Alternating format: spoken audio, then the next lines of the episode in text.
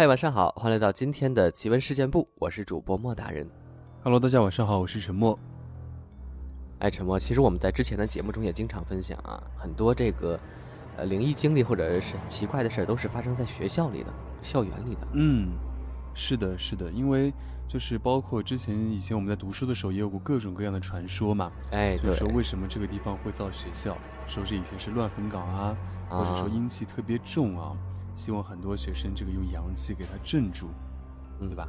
对，也是一个灵异事件高发的一个地方吧。嗯，今天这期节目呢，第一个故事呢，我也想分享一个某大学里的灵异事件啊。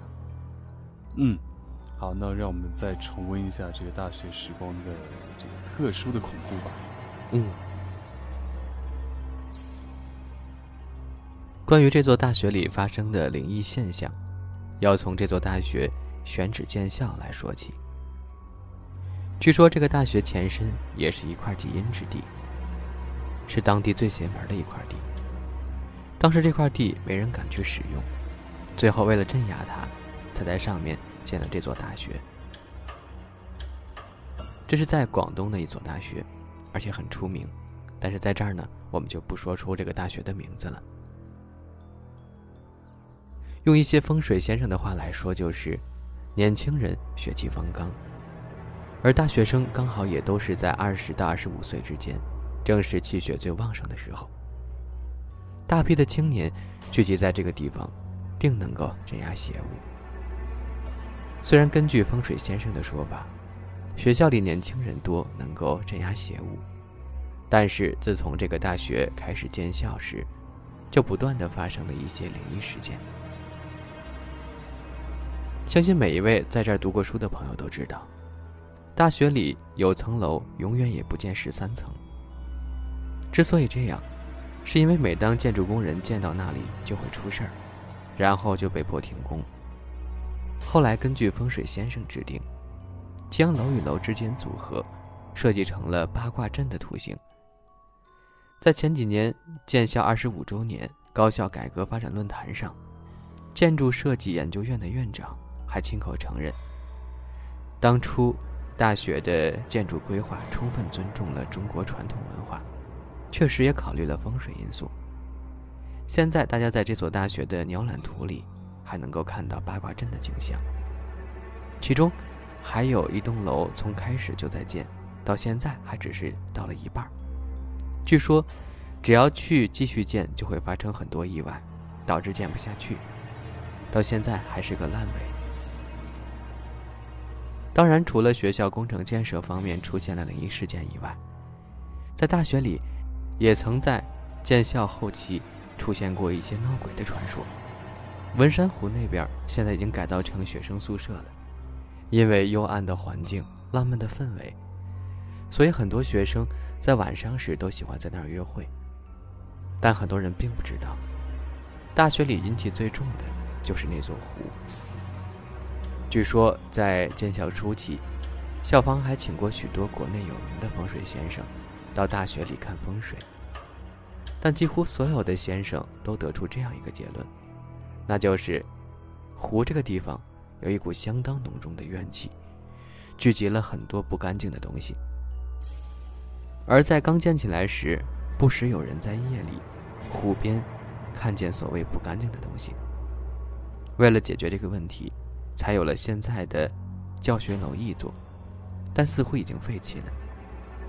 以前前面那儿有个类似球状雕塑的喷水池，可能很多人想知道，为什么这个校园中的湖边会有一股相当浓重的怨气呢？那是因为这座湖在很久以前是一个叫做贵庙的地方。之所以叫贵庙。其实并不是因为这个村子里有一座庙的缘故，而是在解放之前，贵庙那个村子叫鬼庙，是一个专门收容麻风病人的村子，在当时，是一个提起来就让人毛骨悚然的地方。村子里的那些病人死掉之后，便埋在了现在湖边的那个地方，很多没有得到妥善处理。这就是上面提到的湖边为什么有那么浓重的怨气的缘故。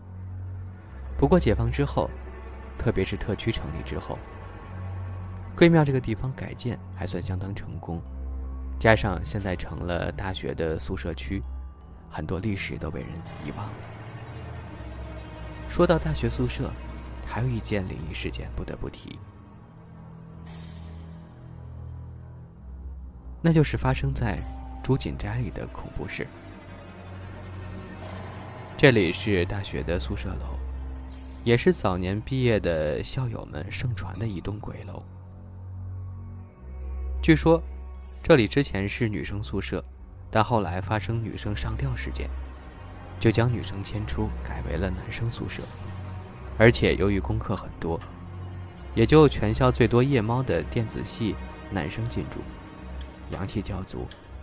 此外，当年的宿舍楼上，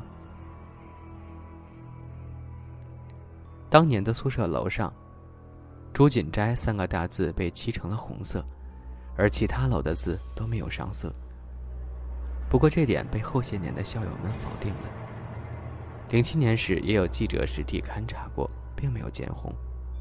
究竟是从未上漆，还是后来因为传言的压力改了字的颜色呢？这个大概只有当年的学生们最清楚了。这里最惹人注目的便是那已被打通的三二三寝室。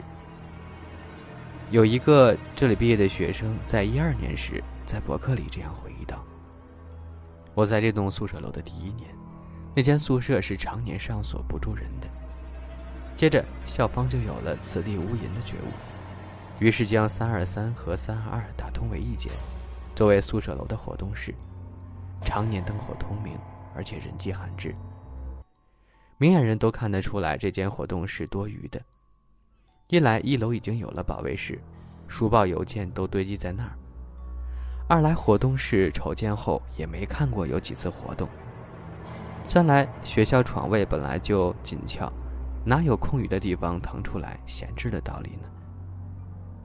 在请教了元老级的前辈之后，我确定这栋宿舍楼的前身是女生宿舍，不是性别歧视，就是有猫腻。三二三室，至于发生过什么？还真没有一个明确说法，但可以知道的是，这间宿舍出现过命案。以上技术得到九四届一位男生的印证，他是在两间寝室打通后入住朱锦斋的。大一时，他刚好住在楼下，晚上凌晨一两点时，经常听见楼上有移动桌椅的声音。一开始觉得是楼上的同学闲得慌，就没在意。直到大二时，搬宿舍，他才知道上面是没人住的。说是曾经有个女生在那儿上吊自杀了，不禁心中一寒。还有一位与其交好的学弟，说自己在一楼北面寝室住着时，老是鬼压床，全身动弹不得。后来搬上三楼，就再也没有过类似的事儿了，也真的很神奇。一九七六年太湖冤魂事件。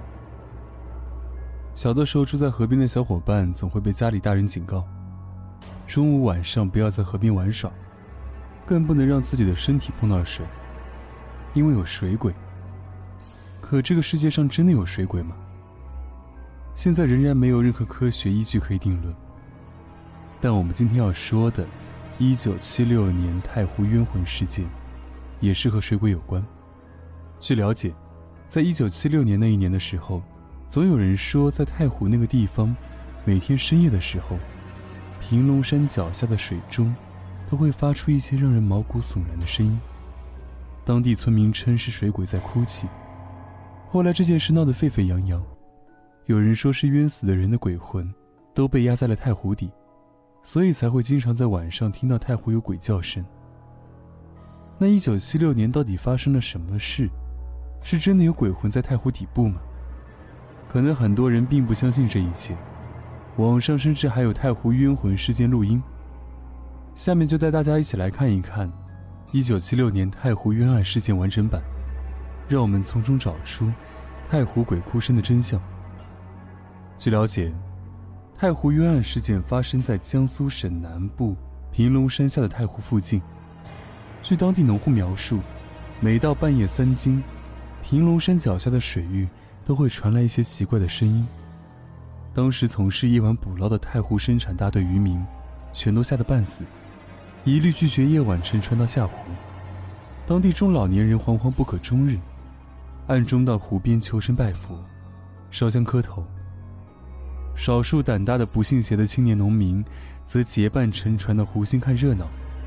他们仔细辨别，声音有男有女，断断续续，混杂各种方言。所说内容大多不全，喊冤、叫苦、祝伟人万寿无疆、哭爹喊娘等等都有。当地乡政府得到村干部报告以后，立即派干部在湖边确认事实。在被农民亲自领到湖中，听到哭喊声后，乡政府犹豫再三，最终还是上报给上级政府。在那个打倒一切牛鬼蛇神的口号满天飞的年代。这也不算什么大事。上级政府认为，又是愚昧农民的妄想谣传，以讹传讹，根本不予重视。发文批复，防止封建思想复辟，打倒一切反动派。政府本想用见怪不怪、奇怪自败的方法来应付，没想到这件事情根本就没有停止，反而越传越广，越传越邪，连太湖对岸的一些农民。也偷偷溜来看热闹。上级政府再次得到汇报以后，认为这肯定是反革命分子故意搞鬼，试图破坏国家安定的形势，下令乡政府出动民兵抓捕坏分子。地方政府得到批复后，由乡武装部出面，调集几十个民兵，夜半时分乘船，埋伏在平龙山水域，守株待兔。到了午夜。湖中又响起奇怪的声音，却看不见人影。乡武装部部长无奈之下，只能命令民兵进行用轻重机枪扫射，用手雷轰炸，试图用枪声吓走反革命分子。结局可想而知，一切措施都无效。每到半夜，依然能听到冤魂鬼叫。连续扫射三天后，仍是无效，反而声音越来越大。参战民兵们自己也开始害怕了，纷纷借口家中有事，拒绝继续在湖中埋伏。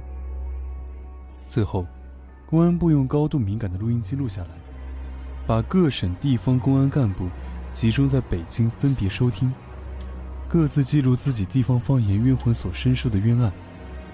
据窃听记录音的人反映，当时大家都对申诉冤案人的申诉，如何受凌辱、毒打。酷刑、杀害冤死的情景，听之毛骨悚然。就是一些很心肠的老公安人员，当时也是泪流满面。一度还传出是地藏王菩萨把各地的冤魂都镇压在湖底，以免天下大乱。干部们无奈，只得深入群众，了解当地封建迷信的那套。据老年村民讲，平龙山下有很多孤坟，有些是死于武斗的红卫兵。有些是死于文革的造反派，有些是死于当地的知青，还有其他各种文革的遇害者。老人们绘声绘色地说，这是因为孤魂野鬼不能投胎，才出来哭喊闹事的。解决的方法只有迁坟。最后，民兵将那些孤坟全部挖掘烧毁，并在之上摆放伟人图像，果然不再闹事。事件在一九七六年十一月份得到解决。现在去太湖旅游的朋友，很多人会去平龙山采茶。如果你仔细看，会找到很多图像。这在绯红色景点的旅游区是非常罕见的。那些孤坟里的人都是非正常死亡，所以被称作冤魂。而住太湖边的人表示没有听说过此事。不过有一点可以肯定的说。太湖西边有座山，曾是地藏菩萨最初修行的地方。如果此事是真，或许是地藏菩萨将他们的魂魄归于太湖也说不定。另外，去查阅资料的时候发现，在文革时候这种灵异事件还是比较多的。就在中南海内，多次发生在明清两朝演过的旧戏曲，重新在戏楼上出现。还竟有历朝皇上大臣出现的情景，使巡逻的警卫部队吓个半死，甚至不敢再执勤。还有一部叫《鬼吹灯之九层妖塔》，也是讲述的文革时期发生的灵异事件。有兴趣的朋友可以去看一看。好了，以上呢就是今天奇闻事件部分享的全部内容了。如果你也想参与我们节目互动投稿呢，可以关注我们的官方微博“酷我电台灵异事件部”，把你的故事呢私信给我们，也许下期节目就能够听到你的故事了。